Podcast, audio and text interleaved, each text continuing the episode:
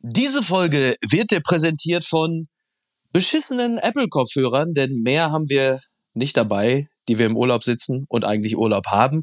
Aber da wir euch lieben, haben wir uns hingesetzt und gesagt, komm, scheiß drauf. Eine kleine Folge können wir doch machen. Denn wir sind Apofika seit über drei Jahren für euch da. Es ist Montag, der 31. Juli. Apokalypse und Filterkaffee. Die frisch gebrühten Schlagzeilen des Tages. Mit Mickey Beisenherz. Einen wunderschönen Montagmorgen und herzlich willkommen zu Apokalypse und Filterkaffee, das News Omelette mit einem kleinen Hallo aus der Sommerpause. Wir gucken wie Sammy der Kaiman aus dem Sommerloch und äh, sowohl Markus als auch ich haben festgestellt, dass wir, ähm, ja, es ist der Geltungsdrang, es ist der Narzissmus, aber es ist auch ein bisschen die, die Liebe zur, wie sagt man so schön, Community, die sich gemeldet hat und gesagt hat, wie sollen wir es denn jetzt ohne euch aushalten? Haben wir gesagt, komm, es ist auch ein bisschen was passiert, da kann man mal drüber reden. Wir haben uns also von den Liegen geschleppt, um hier heute ein bisschen den Tag zu besprechen. Also Nachrichten Omelette trifft Nachrichten Müsli. Hallo und herzlich willkommen, Markus Feldenkirchen. Guten Morgen, Miki. Liebe Grüße in deinen Urlaub. Und äh, ich glaube, wir machen es doch hier an allererster Stelle für deine Mutter, oder? das ist absolut richtig. Sie hat mir schon Hilferufe gesendet, hat gesagt, um Gottes Willen, normalerweise sitzen wir mittags zusammen und hören die aktuelle Folge. Was soll ich jetzt machen? Äh, am Ende äh, kommt es zum Äußersten und sie muss sich mit meinem Vater unterhalten. Also von daher. Ähm, das tut mir jetzt auch ja. leid für deinen Vater. Ja, ja, ja, ja, ja der kann was ab. Übrigens, äh, der kann was ab. Äh, hast du es mitbekommen? Cardi B, die Rapperin Cardi B, äh, die hat ein Konzert gespielt, war auf der Bühne und dann äh, hat ein Fan gedacht, komm, ich schmeiß mal was auf die Bühne, ein Getränk. Da hat er sie mit einem Getränk beworfen und die Frau äh, hat ja auch eine klemmende Impulskontrolle und hat spontan einfach mal ihr Mikrofon von der Bühne auf ihn geworfen. Und fand ich äh, beherzt, würde ich sagen. Ja, absolut. Die Frau hat Temperament. Man muss nur sagen, was jetzt irgendwie den Gegenwert des Gegenstands angeht, hat sie wirklich ein schlechtes Geschäft gemacht. Ja, das ist richtig. Und was natürlich auch nicht so richtig gut rüberkommt, ist, wenn du gerade fröhlich rappst, live, und dann wirfst du dein Mikrofon äh, ins Publikum ja. und dann läuft die Musik weiter da, da kommst du natürlich so. Und also da muss man auch sagen, Leute, also nichts gegen die Qualität von Rap. Ich liebe Rap, aber du bist halt eben auch nicht. Äh, Madonna oder Britney oder Celine Dion, äh, das bisschen kannst du auch wirklich mal live rappen. Da musst du jetzt nicht Angst haben, dass du das hohe C nicht halten kannst. Ja, das stimmt. Kann ja nicht also, mal das Mikro halten. Du ne? bist am Ende nur KDB äh, und trotzdem, ich muss sagen, ich kann diesen Impuls, äh, muss ich gestehen, total nachvollziehen. Ja, Fun Fact des Tages.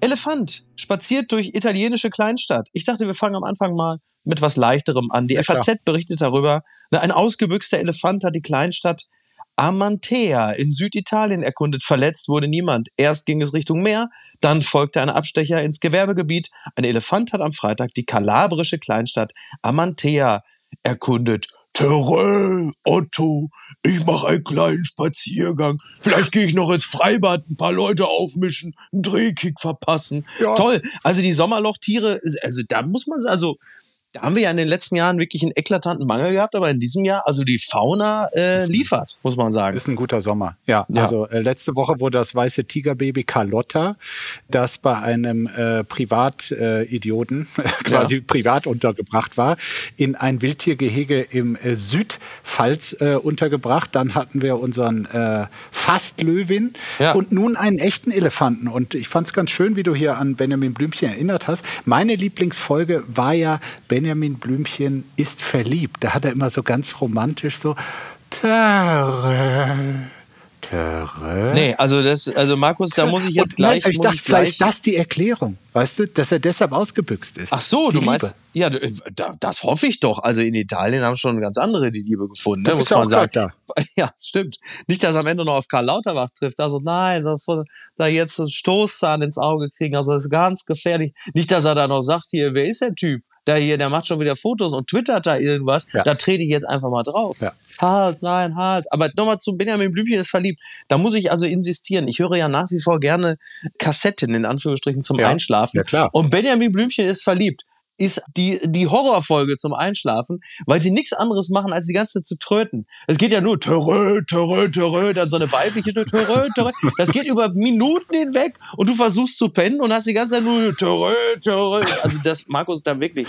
Ich habe es auch nicht als Einschlafhilfe empfohlen, einfach ähm, als, ja, die romantische Ader.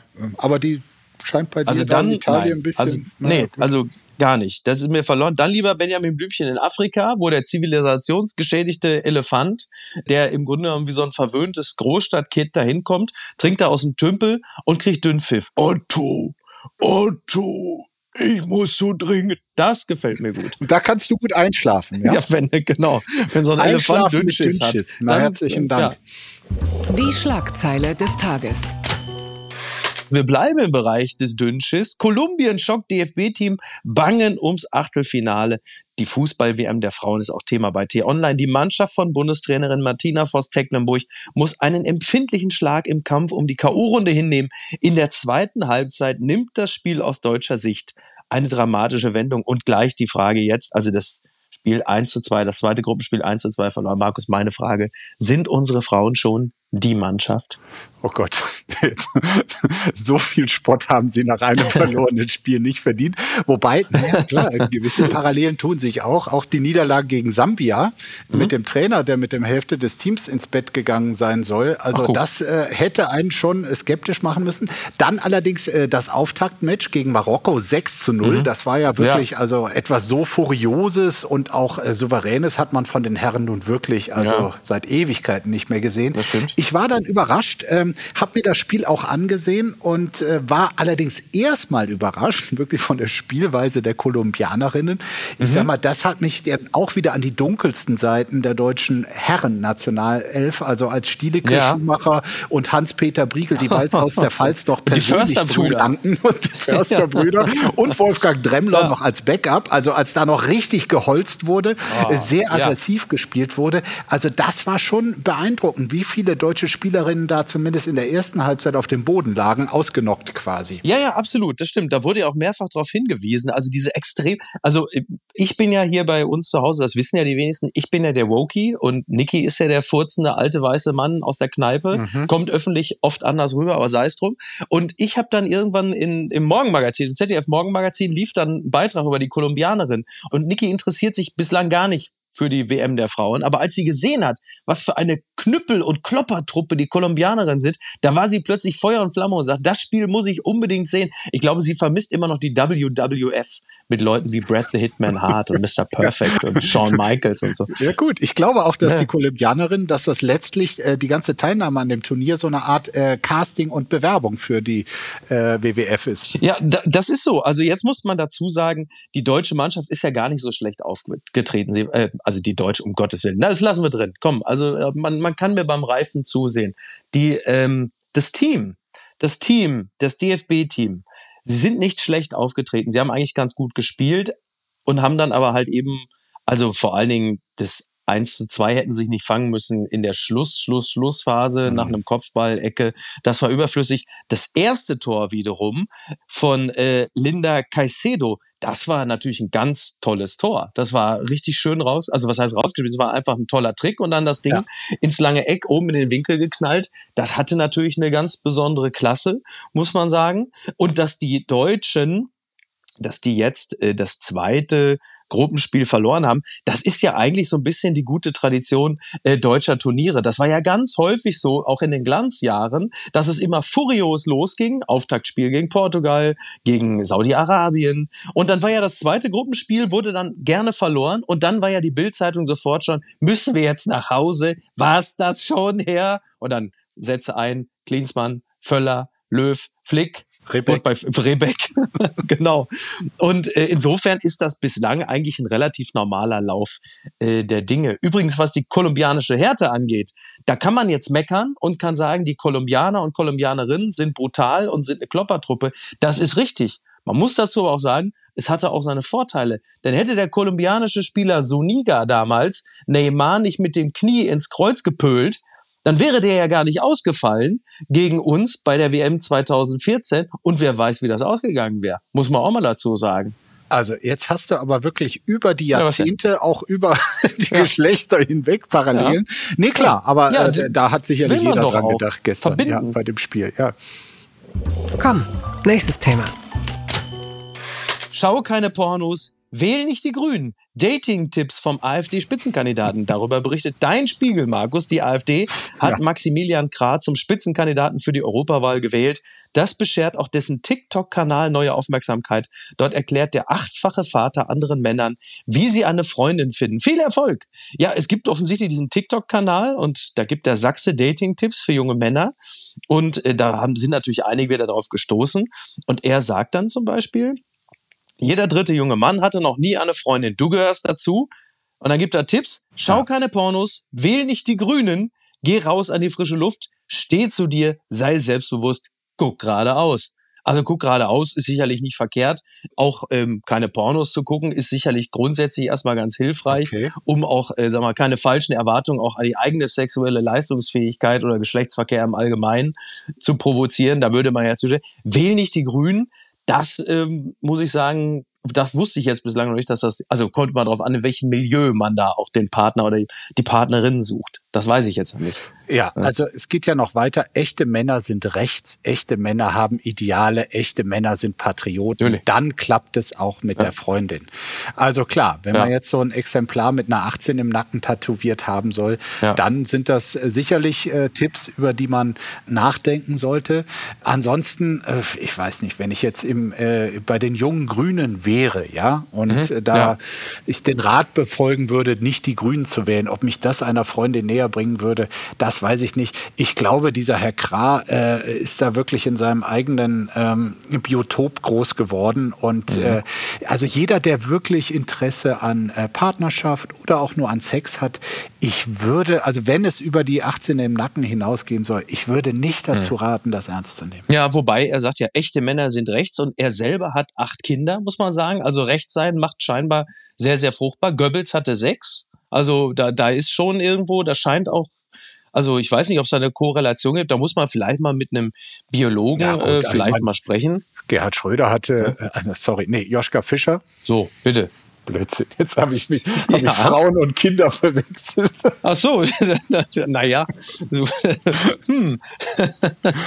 Aber nochmal, was die Pornografie angeht, die Pornografie und die Grünen. Also da muss man, da darf man die Dinge auch nicht verwechseln. Ne? Also ich weiß auch nicht, wie grüne Pornografie aussieht. Da muss man auch, also normaler Pornografie ist ja so, da kommt ja dann irgendwann der Klempner und dann weiß die Hausfrau sich nicht anders zu helfen, als dann irgendwann zu sagen, weißt du was, komm, ich habe eh gar kein Bargeld im Haus, also knick knack. Bei grünen Pornos ist wahrscheinlich so, der Klempner kommt und reißt dir erstmal unten die Ölheizung raus, ne? Und dann ist der Film auch vorbei. ja, was denn? Es gibt keine grünen Pornos. Ja, wahrscheinlich, wahrscheinlich nicht. Aber jetzt mal zu diesem AfD. Also war ja jetzt an diesem Wochenende der AfD Europa äh, quasi Wahlparteitag, was ja völlig das absurd. Wollte ich das wollte ich sagen. Also das, was er hier auf TikTok äh, zum Thema äh, Frauenkriegen sagt, ist noch gehaltvoller als das, was politisch so rüberkommt. Das ist richtig. Also dieser ganze AfD-Parteitag, ich muss ja sagen, der einzige, also die einzigen Highlights waren die in den Haaren von Björn Höcke. Ich glaube, der hat die Haare so ein bisschen blondiert, der hat so leicht blondierte Strähnchen. Oder er arisiert sich zunehmend. Ja. Also das hat mir gut gefallen, ja. optisch einfach. Ja klar, weil allzu arisch sah er bisher nicht aus. Da gibt es schon ein Defizit. Ja. Das, ist, das ist absolut richtig. Aber ich finde es ja faszinierend, dass es überhaupt bei der AfD einen Europaparteitag in dem Sinne gibt. Also das macht, also macht ja irgendwie, das ist ja absurd. Du wählst jemanden für die Europawahl, obwohl obwohl du im Grunde genommen, also dieses EU-Parlament und die EU, äh, dem das Ganze ja zugrunde liegt, willst du ja eigentlich gar nicht. Also es ist ja irgendwie, als würde Ron DeSantis Leute für den CSD aussuchen. Das macht ja gar keinen Sinn. Absolut. Also ich meine, obwohl man muss sagen, äh, wie wenig sie die EU wollen und wie sie sie kaputt machen wollen, darüber haben sie es dann doch wieder geschafft, einen handfesten Streit auch äh, hinzukriegen, ja. weil quasi ob Abschaffen sofort oder Aushöhlung von innen ja. und Ersetzung, wenn dann durch was, äh, da tobte, wenn man genau hingeschaut hat, wirklich seit Wochen ein Streit und dieselbe quasi Antragskommission, in der äh, anfangs die Abschaffung der EU gefordert wurde, hat dann einen Änderungsantrag zum eigenen Vorschlag vorgelegt vorgebracht, wo man dann doch wieder ein bisschen zurückgerudert ist. Hm. Björn Höcker und äh, seine Jungs, äh, sind ja vor allem Jungs, äh, haben also quasi ganz hart reingeblasen, so von wegen EU sofort zerstören. Und andere waren dann ein bisschen äh, moderater. Es ist eigentlich wie immer so, wenn man mal wirklich die AfD reden lässt und sie über Inhalte debattieren lässt, dann merkt man, dass dort eigentlich nichts stimmt oder kaum etwas stimmt und dass ihr großes Glück ist, dass sie einfach nur das Geschehen der anderen, was ja auch nicht optimal ist, kommentieren müssen und das reicht für diesen Erfolg, den sie bisher haben. Total. Äh, übrigens, ich finde das sehr faszinierend, also was so den den Duktus von Alice Weidel zum Beispiel angeht. Also ne, man hat ja schon viel über diesen sedierenden Ton von Olaf Scholz gesprochen. Das ist ja auch ein bisschen akustisches Propofol. Das ist ja so ein Lavalampen-Sound, das muss man sagen. Aber Alice Weidel, immer in diesem hey, Sie da, Sie können hier nicht parken, Ton. Also die ganze Zeit immer, immer stinkig, immer so. Da denke ich mir, das appelliert doch so sehr an das, was jeder Deutsche, jede Deutsche hasst. Dieser Nachbarschafts, dieser angepisste Nachbarschaftskehrwochen Laubbläser-Sound.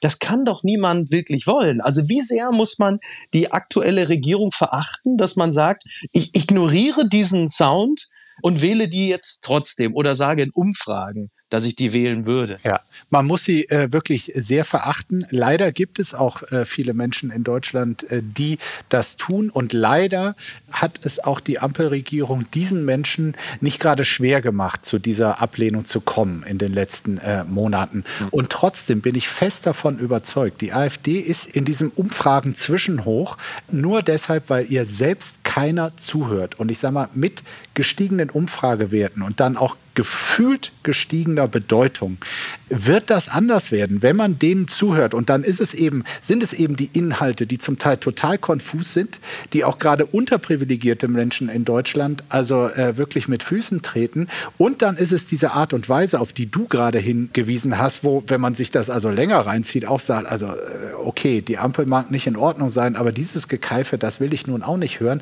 Also vielleicht bin ich hier zu hoffnungsvoll als Nicht-Freund der AfD. Aber ich glaube, je mehr man von denen hört und der Scheinwerfer auch auf sie geht und die politischen Inhalte, die sie anzubieten haben, desto unattraktiver wird diese Alternative wieder. Mhm. Auf jeden Fall hat es mir sehr gut gefallen, was die Bildzeitung noch über den Parteitag geschrieben hat. Da muss wirklich wahnsinnig viel. da stand einfach nur Essen gehen statt mit Nein stimmen. Irre Aufforderung vom AfD-Chef, also Co-Chef Kropalla.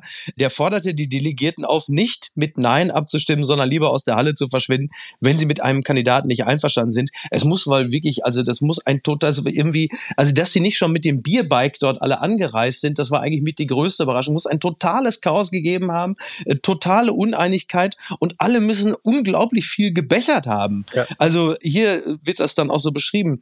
Der Samstag endete nach Mitternacht in einer Bierlache. Der Wahlsaal der Delegierten war mehr Kneipe als Parteitagsbude. Es roch wie in den wildesten Tagen bei der CSU. Irgendwann standen die Bierhumpen beim Wählen in den Ein-Mann-Wahlkabinen auf den Tischen. Fantastisch. Also ich bin absolut begeistert.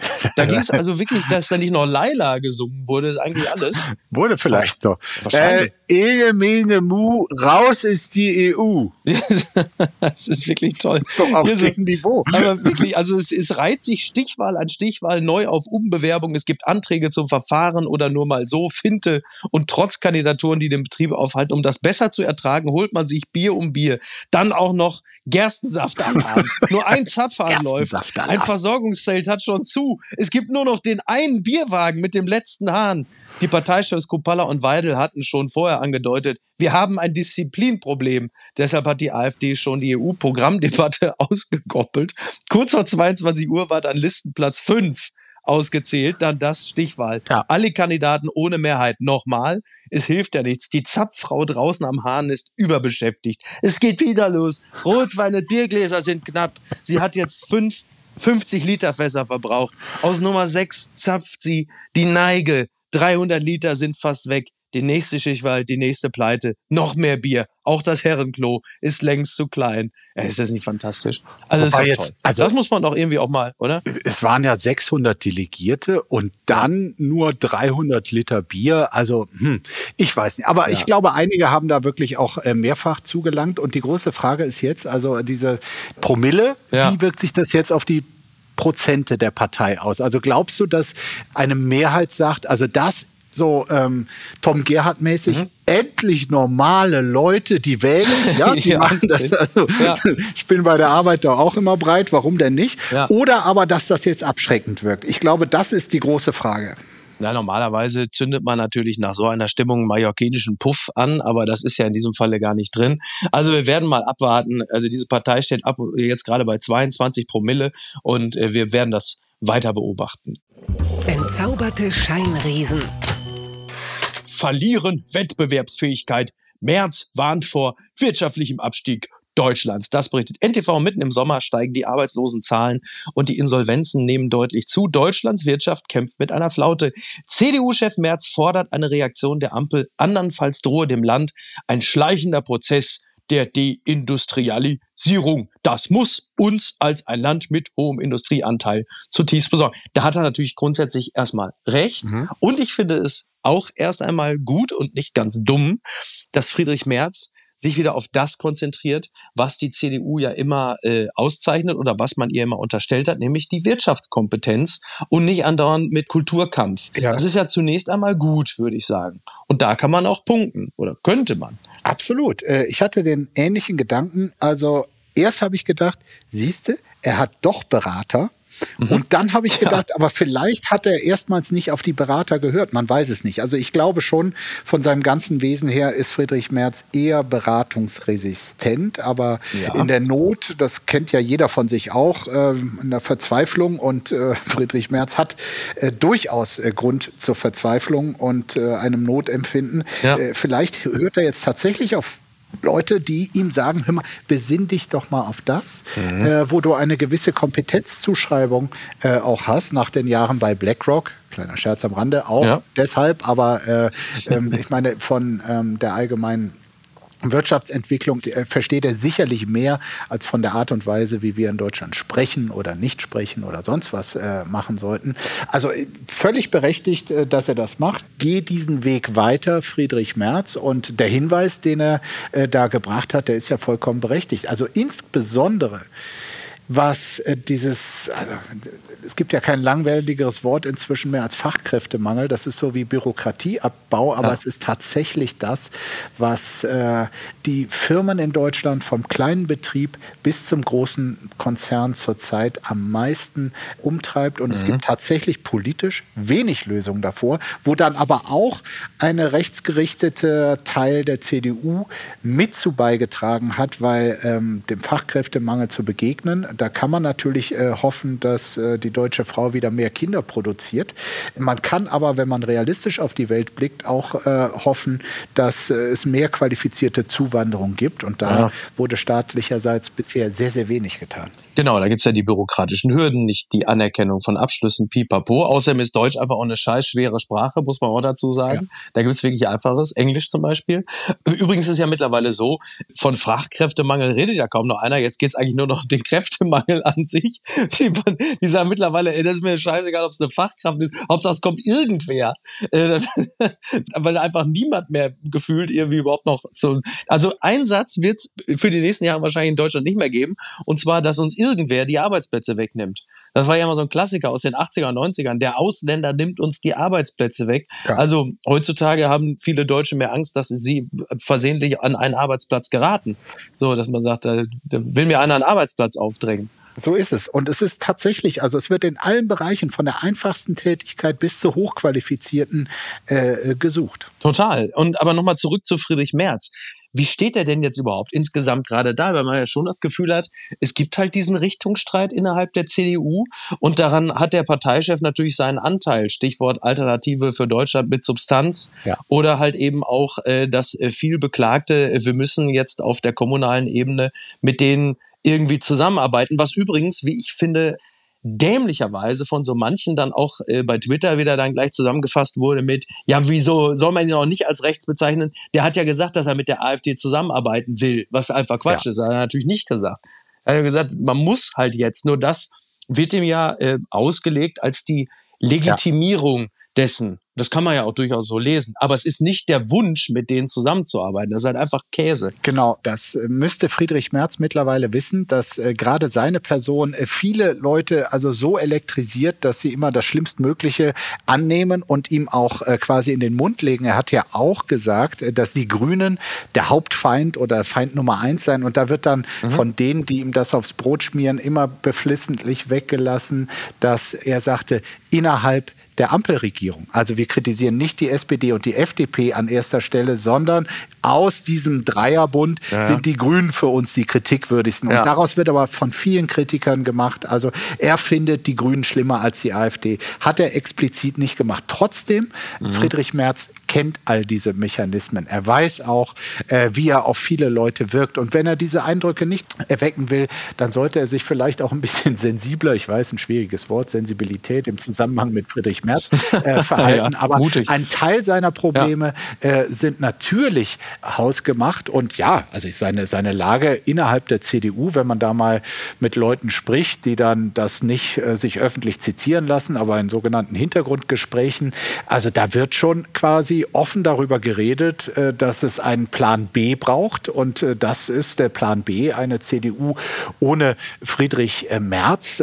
Natürlich gibt es die bisher nicht, diesen Plan B, aber dass überhaupt dieses Gerede stattfindet und das nicht nur unter seinen schärfsten Kritikern. Das ist schon äh, bemerkenswert. Eine Sache ist mir auch aufgefallen, dass jetzt, wenn man so die Berichterstattung über die CDU liest, da ist wieder ganz viel die Rede von Merkelianer gegen Merzianer. Das ist etwa so der Stand von 2001. Also die CDU steckt irgendwie immer noch im Jahr 2001, mhm. 2002 fest als wirklich Merz und Merkel für unterschiedliche Versionen von äh, Christdemokratie standen und irgendwie sind sie da nicht viel weitergekommen. Die unbequeme Meinung. Lauterbach soll im Schwarzwald bleiben. Das zitiert die Frankfurter Rundschau und das kommt von Mann von Giorgia Meloni. Tja, das ist ja so, wir erinnern uns, Karl Lauterbach äh, hat ja irgendwie gesagt, er ist gerade äh, irgendwo auf Höhe Bologna und hat gesagt, ja, die Hitzewelle ist spektakulär hier, wenn es so weitergeht, werden diese Urlaubsziele langfristig keine Zukunft haben. Eine Ära geht zu Ende. Und dann haben natürlich schon viele gesagt, sag mal, kannst du nicht einfach mal Urlaub machen? Mach doch ein Foto, wo du Eis isst, ist doch alles gut. Du musst doch jetzt nicht auf der, den, da jetzt wieder den Apokalyptiker geben. Ist doch schön, wenn du im Urlaub bist. Ist doch klasse. Keiner, das ist ja mal diese tiefe Verpflichtung, dass man sagt, nein, nein, ich bin ja hier äh, der Mahner und Warner. Ich kann jetzt nicht einfach ein Foto posten, wo ich Eis esse. Also muss ich eine Botschaft anknüpfen, Ära geht zu Ende. Das ist natürlich auch in Italien ja. wahnsinnig vielen auf den Sack gegangen und äh, zuvorderst dem Mann von Giorgia Meloni. Und äh, der hat dann gesagt, pass mal auf, mein Freund, wenn es dir hier zu heiß ist, dann bleib doch zu Hause. Im Schwarzwald geht es dir doch gut, nicht wahr? Ja. ja. Und Fidanzanto d'Italia, der Verlobte der Nation, ein äh, habe ich gelernt, ein äh, wunderbarer Ausdruck. Mm. Der ja. hält sich offenbar sonst äh, politisch zurück, aber ja. Lauterbach hat ihn so auf die Palme gebracht. Der, also der ähm, Verlobte von äh, Meloni, ja. der ist äh, TV-Moderator und äh, ja, darf ansonsten sich auch gar nicht so groß einmischen. Mhm. Aber Lauterbach hat es äh, geschafft und ich muss auch sagen, also man würde Lauterbach auch tatsächlich wünschen, dass er dass er mal wenigstens zehn Tage im Jahr auch für ihn selbst Urlaub machen könnte, wie du gesagt hast. Ja. Äh, ich glaube, auch der Rest seiner Arbeit wäre besser, wenn er nicht Total. immer unter ja. diesem Strom stünde, jetzt gerade noch einen Beitrag zur Verbesserung der Welt leisten zu müssen. Man kann nicht an allen Fronten kämpfen. Konzentrier dich auf das, wo du tatsächlich was zu tun hast. Also das wäre so mein Rat von Urlaubsort zu Urlaubsort. Ja, aber es ist lustig, ne? Das ist 20 Jahre. Jetzt haben wir endlich mal wieder so einen Urlaubsstreit zwischen Deutschland und Italien. Genau 20 Jahre nachdem Stefano Stefani die Deutschen noch beleidigt hat und Gerhard Schröder als Protest haben wir gesagt, Dürres, wir bleiben in Hannover. Und da hat auch Schröder damals protestiert und hat dann gesagt, er bleibt, er geht nicht ja. äh, in den Urlaub an der Adria, sondern er bleibt in Hannover. Und hat er dann grummelig aus dem Maschsee gelugt, auch wie Sammy der Kaiman. Und Doris hat sich wahrscheinlich gefragt, warum kriege ich denn hier die Strafe ab und muss im Sommer in Hannover bleiben? Ja.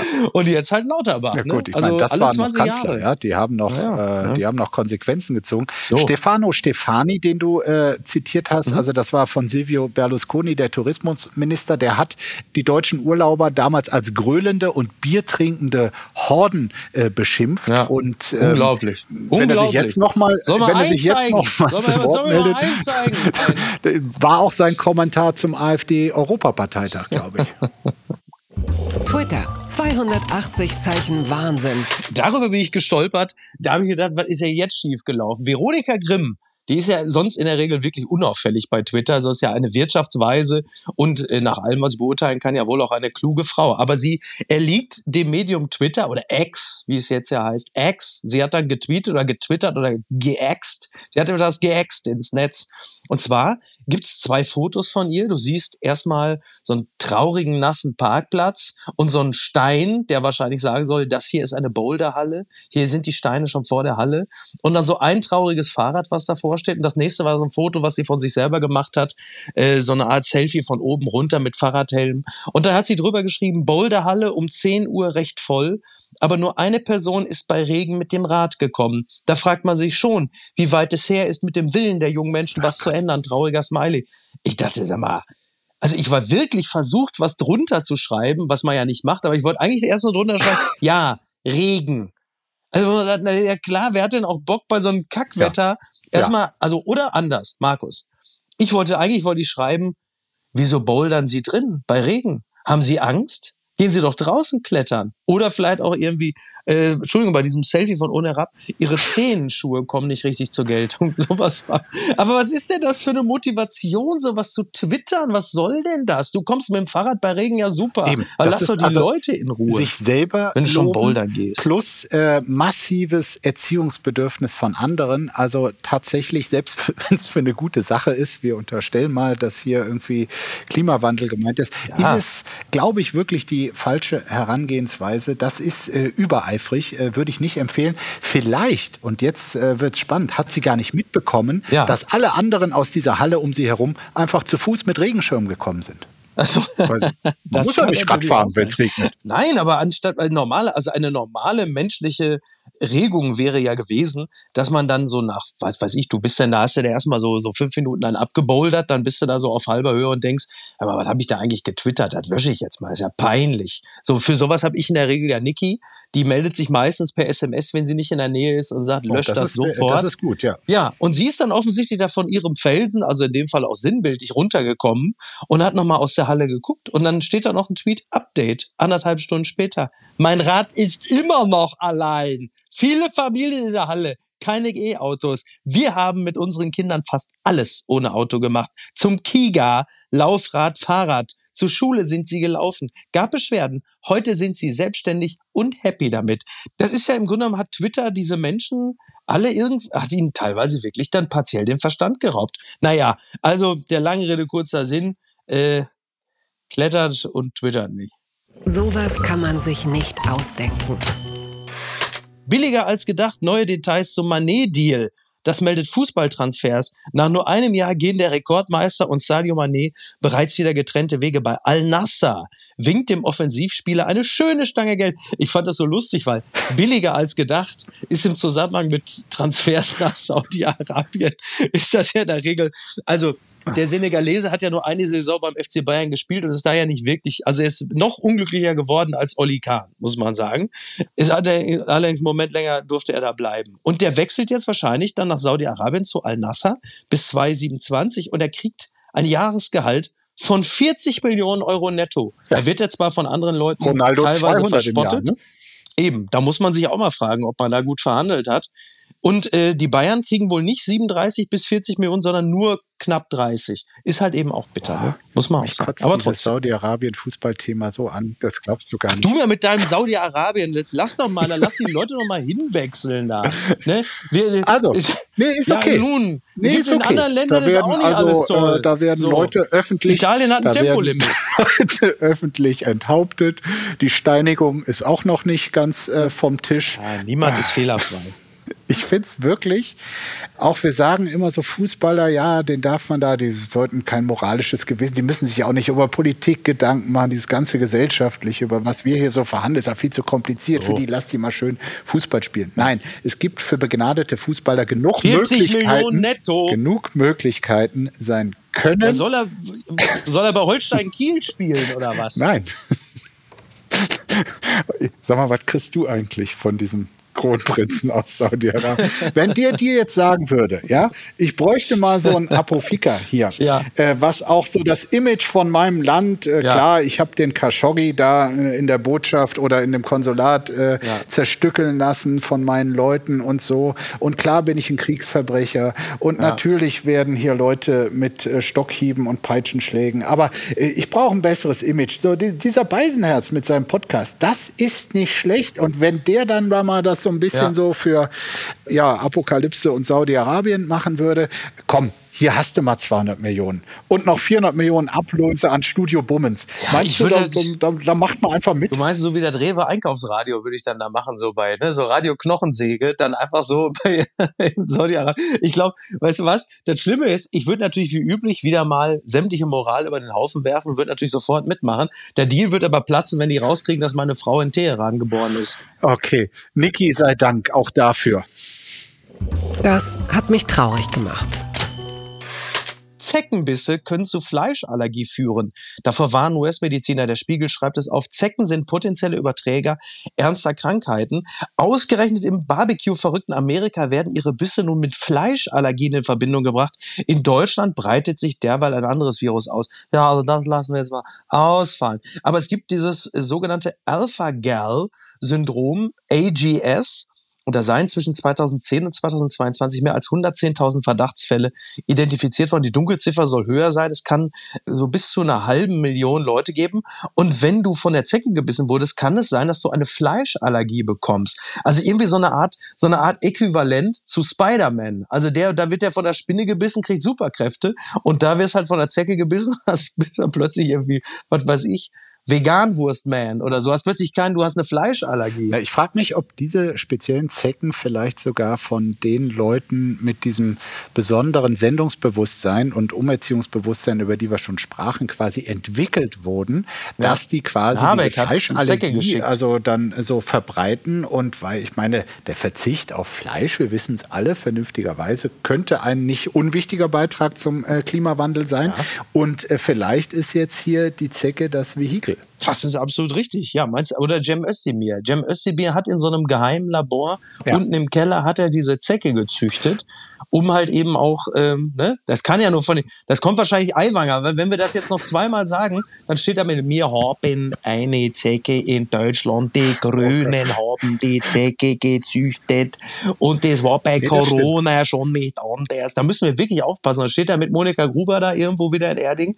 und dann haben sie plötzlich da, äh, kommen sie da irgendwie mit der Baerbock-Zecke und sagen, jetzt bringt die doch also, nicht auf solche Gedanken. also ich, ich nehme auch mein, meinen Einwurf hier schon wieder zurück. Ja, es eben. gibt einfach leider immer noch zu viele Leute, die absolut überhaupt kein Ironieverständnis haben. Und deshalb sollte, ja, ich nehme das zurück. Nein, diese Zecke kommt von sonst Aber woher. da sage ich dir ganz klar, pass mal auf, Zeckenbiss. Ja, da habe ich lieber Hirnhautentzündung, äh, bevor ich da mein Kotelett nicht mehr esse. Ne? Das ist ganz klar. Da hast du demnächst so einen Sticker hinten auf dem Auto. Lieber Borreliose wie Tofu. Ja, das reimt sich auch halt, sehr ne? gut. Mhm. das, ist, das, ist, das ist richtig. Das Kleingedruckte. Ab und an lese ich auch Comics. Olaf Scholz hat der Süddeutschen ein Interview gegeben über die Bücher, die er gerne liest. Äh, Nils Minkmann, Nikolaus Richter haben das Interview geführt und schreiben, zuweilen wird dem Kanzler ja vorgeworfen, etwas gebremst zu sein in seiner Außendarstellung beim Thema Lesen, aber zeigt sich Scholz auskunftsfreudig und humorvoll. Mhm. Zuweilen deutet er sogar, jetzt halten Sie sich fest, Leidenschaft an. Literatur ist offensichtlich eine Welt, in der er zu Hause ist toll. Also was Olaf Scholz alles liest, er hat ja unter anderem gesagt, er hatte auch mal eine intensive Science-Fiction-Phase. Mhm. Das muss wahrscheinlich vor kurzem gewesen sein, als er sagte, äh, Deutschland wird ein Wirtschaftswunderland, der Osten wird boomen. Wahrscheinlich meinte er das. Wie begeistert warst du von den Büchern von Olaf Scholz? Der Mann scheint ja wirklich viel zu lesen. Also er liest wirklich sehr, sehr viel. Also das hatte mir auch noch nie jemand unterstellt, irgendwie, dass er, dass er unbelesen daherkäme. Ja. Ähm, ich sag mal, das hat jetzt auf seine eigene Spracheleganz äh, nicht unbedingt abgefärbt äh, dass er sehr viel gelesen hat. Ja, da ist so viel dabei. Also wo, wo fangen wir an? Also mir hat's gut gefallen, als Christian Wulff damals sagte, ich lese total gerne, ich liebe, ich liebe der kleine Prinz von Saint-Exupéry. Ja. Man sieht nur mit dem Herzen gut. Und mit den Augen sieht man auch gut. Also das hat mir sehr gut gefallen bei Christian Wolf. Dieser verkackte kleine Prinz, ja. ich kann es nicht mehr hören, wirklich.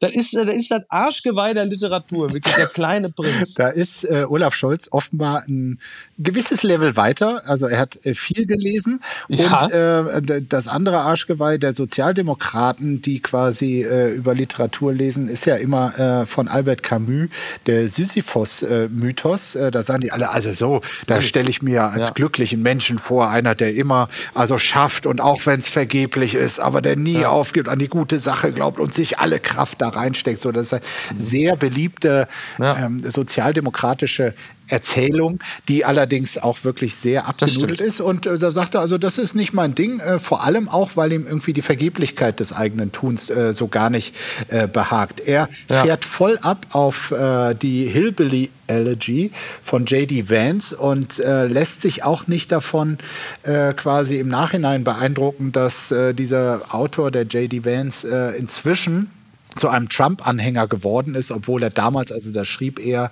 ein äh, Anti-Trumpist war.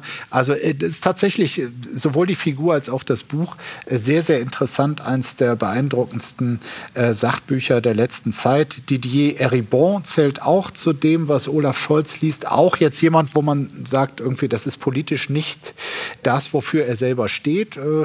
Finde ich ganz gut, dass er sich auch jenseits irgendwie des eigenen mhm. Kosmos mhm. politisch informiert. Absolut, absolut. Äh, wobei mir hat sehr gut gefallen, dass eins seiner Lieblingsbücher ist von Robert Musil, Der Mann ohne Eigenschaften. Da habe ich gedacht, Gleich ja, zu Herzen genommen. so ein bisschen, so ein bisschen so wie Alice Weidel, dass sie sagte, was sie gelesen hat, war das Scheusal. Da dachte ich, ja, guck, also da muss man sagen, das ist doch alles irgendwie ganz schön. Endgültig zu weit gegangen. Autopsie offenbar Todesursache. Seku Hugh stirbt nach intensivem Sex mit Bruder. Das Stopp. als, als ich diese Meldung gesehen habe, war ich mir schon komplett sicher, dass du das hier auftischen wirst. Also, aber es gibt wirklich kaum eine bessere Meldung, bitte. Selbstverständlich. Ja, 27 Jahre schwammen die Rundschwanz-Seku-Brüder Hugh und Buffett im Becken des Moat Marine Laboratory and Aquarium in Sarasota. Alter, das ist kurz vor Loriot. Am 29. April starb Hugh im Alter von 38 Jahren. Jetzt, knapp drei Monate später, wurden die Autopsieergebnisse veröffentlicht. Das Meerestier starb an den Folgen eines hochintensiven sexuellen Intermezzos mit seinem Bruder. Beim Sex mit Buffett hatte Hugh sich schwere innere Verletzungen zugezogen, einen 14,5 Zentimeter langen Riss im Dickdarm. Das geht aus dem Autopsiebericht hervor. Also hochintensiver Sex im Pool. Da muss ich auch jetzt allen Verantwortlichen der RTL Ficky Ficky Dokus, äh, also muss man dringend dazu raten, da auch auf die TeilnehmerInnen ein bisschen besser Acht zu geben. Das kann böse enden, wie wir feststellen. Das Aquarium teilte mit, Mitarbeiter hätten beobachtet, wie die Brüder an besagten Tag, also auch liebe Grüße an Salan, der ist der obligatorische Salan-Gag, den durfte ich nicht auslassen, wie die Brüder an besagten Tag ein natürliches, aber gesteigertes Paarungsverhalten zeigten. Nach dem ersten Sex wurde Blut in Hughes Dickdarm nachgewiesen. Offenbar machten die Meerestiere den ganzen Tag weiter mit nur wenigen Pausen. Tja, und dann wurde der eine leblos auf dem Boden des Beckens aufgefunden. Es ist doch eigentlich bitte, ne? äh, also es muss ja nicht mit dem eigenen Bruder sein, aber jetzt so theoretisch ja. ist es, glaube ich, es gibt schlimmere Todesursachen. Das muss man sagen. Zumal auch, auch das hast du jetzt leider vergessen zuzufügen. Also das würde betont äh, von denen, die das Ganze beobachtet haben. Ähm, diese, diese wilde Vögelei, muss man, man muss es so sagen. Ja? Also diese hemmungslose ja, Knattern, das, das äh, ja. ging zurück auf ja. gegenseitige Interaktionen, die haben das initiiert. Das war einvernehmlich. Ja, genau. Es gab keine Anzeichen von Unbehagen oder Stress. Das ist, finde ich, ganz, ganz wichtig, dass hier auch, ähm, das war quasi ein, ein freiwilliges zu Tode Vögeln. Das äh, ist schon so. Haben sich dann wirklich einfach so in die genau. ewigen Jagdgründe geknattert. Sehr gut fand ich auch in diesem Artikel, Artikel, äh, den du mir da geschickt hast, steht zwischendrin. Auch interessant, also da will das Medium auf das, was in dem Kontext auch interessant ist, hinweisen. Auch interessant, ja. die Bachelorette jetzt mit Waipu TV erleben. Also da scheint es diesmal ähnlich zuzugehen. Scheiße. Woanders ist es auch beschissen. Spülmittel in Brunnen, großer Schaumteppich in Euskirchen. Das berichtet der WDR. Acht Flaschen Spülmittel haben bislang unbekannte Täter in einem Brunnen in der Fußgängerzone von Euskirchen ausgeleert und damit für einen riesigen Schaumteppich gesorgt. Ich gehe davon aus, das wird das Top-Thema bei Radio Euskirchen gewesen sein. Wir grüßen die Kollegen und Kolleginnen natürlich ganz herzlich an dieser Stelle. Chefredakteur Norbert Joib wird wahrscheinlich mehrere Teams rausgeschickt haben, um zu gucken, was äh, an dieser Stelle da äh, los ist. Ist ja auch irgendwie toll, oder? Ist doch schön. Also da ist Schaumparty in Euskirchen. Warst du früher auch auf Schaumpartys, Markus? Äh, ich habe wahrscheinlich schon. Ich hab hier natürlich. Calaratiada. Ja, selbstverständlich. nee, Calamior. Calamior, guck mal, da hast du äh, gewesen in, in der Diskothek Q ja. äh, habe ich einmal, wurde ich dazu genötigt, an der Mr. Q-Wahl teilzunehmen. Äh, ich glaube, das war aber ohne Schaum. Das mit Schaum will ich aber noch anfügen bei dieser Gelegenheit. Deshalb hat mich diese Meldung doch fasziniert. Ich habe mal, als ich für den Geschirrspüler in der Küche, als ich mal kein Geschirrspülmittel hatte, dachte ich mir, ja. so ein herkömmliches hier Priel oder so, oder du machst ja oben im Becken ansonsten alles mit ja. Sau, tue ich das mal rein, kam ich eine Stunde später wieder, war, ja. sah wirklich der ganze Küchenboden aus wie Euskirchen. Und was schreibt eigentlich die Bild? Komm, von äh, letzter Woche, passt aber auch immer noch. Post von Wagner. Liebe Bundestrainerin Voss Tecklenburg, Sie und Ihre Spielerinnen kämpfen ab heute auch gegen die Schmach der Männer. Ihr sollt den deutschen Fußball retten. Ich glaube, ihr könnt das. Niemand weiß, ob ihr Weltmeister werdet, aber ihr seid wunderbar fröhlich im Vergleich zu unseren depressiven Männern. Die Bundestrainerin heiratete zum zweiten Mal ihren Mann. Eine Spielerin brachte ihr Baby mit ins Trainingslager. Alles so schön fröhlich. Natürlich hauen sich die Spieler gegen die Beine, grätschen, kassieren Tritte, teilen selbst welche aus. Aber alles ist äh, anders bei den Frauen. Sie bleiben nicht wie im Koma liegen, wenn sie gefault wurden. Sie stehen auf und laufen weiter mit ihren wehenden Pferdeschwänzen. Nebenbei spielen sie wunderbar Fußball. Frauen haben Füße wie Männer. Zurzeit haben die deutschen Frauen die besseren Füße. Und außerdem sind sie nicht so geldgeil. Herzlichst, ihr Franz Josef Wagner. Ja, toll, wieder einfach mal so, ne? Mal so die Pferdeschwänze, dann haben sie schöne Füße, sind alle und, so fröhlich der, der Schlüsselsatz und nebenbei spielen sie Fußball. Und nebenbei spielen sie auch noch ganz schön Fußball. Ach, ist doch toll. Nein, wir wünschen Ihnen natürlich alles Gute äh, für das dritte Gruppenspiel. Natürlich werden sie die Gruppenphase überstehen und dann wollen wir mal schauen, wie es weitergeht, ne? Oder? Also ich drücke alle Daumen. Ich finde, gegen Südkorea sind die Chancen auch gut. Denke ich auch. Das packen die schon. Das machen die schon. Markus, ich äh, danke dir äh, ganz herzlich, dass du mal kurz dich aus äh, dem Sommerurlaub äh, ans Mikro bewegt hast. Schön, dass wir gequatscht haben. Wir haben ein bisschen länger gemacht, aber das kann man an so einem Ferienmontag auch mal machen, oder? Kein ja, es hatte sich einiges ja. angestaut und äh, ja, bevor meine Mutter noch anfängt, Steingart nee, zu hören, stell dir mal vor. Absolut. Also das musste jetzt einfach so. sein. Das ist, das war jetzt ein Noteinsatz. ja. Äh, ich wünsche dir trotzdem weiter einen wunderbaren Urlaub. Das wünsche ich dir auch. Übrigens mein Lieblingssatz vom vergangenen Wochenende. Beim äh, AfD-Europaparteitag äh, setzen sich die Kandidaten aus dem extremen rechten Lager durch. da habe ich gedacht, ach so. naja, Markus, mach's gut. Vielen Dank dir. Vielen Dank, Niki Franking, denn es gibt ja auch eine Frau, die diesen ganzen Mist zusammenschneiden muss. Auch ihr ganz herzlichen Dank. Danke. Und äh, wir äh, hören uns bald wieder am Ende der Sommerpause. Es dauert nicht mal lange. Durchhalten, Leute. Durchhalten. Bis denn. Tschüss. Bis bald und einen schönen Tag. ciao, ciao. Apokalypse und Filtercafé ist eine Studio Bummens Produktion mit freundlicher Unterstützung der Florida Entertainment. Redaktion Niki Hassania. Executive Producer Tobias Baukhage. Produktion Hanna Marahiel. Ton und Schnitt Niki Franking. Neue Episoden gibt es immer montags, mittwochs, freitags und samstags. Überall, wo es Podcasts gibt. Stimme der Vernunft und unerreicht gute Sprecherin der Rubriken Bettina Rust.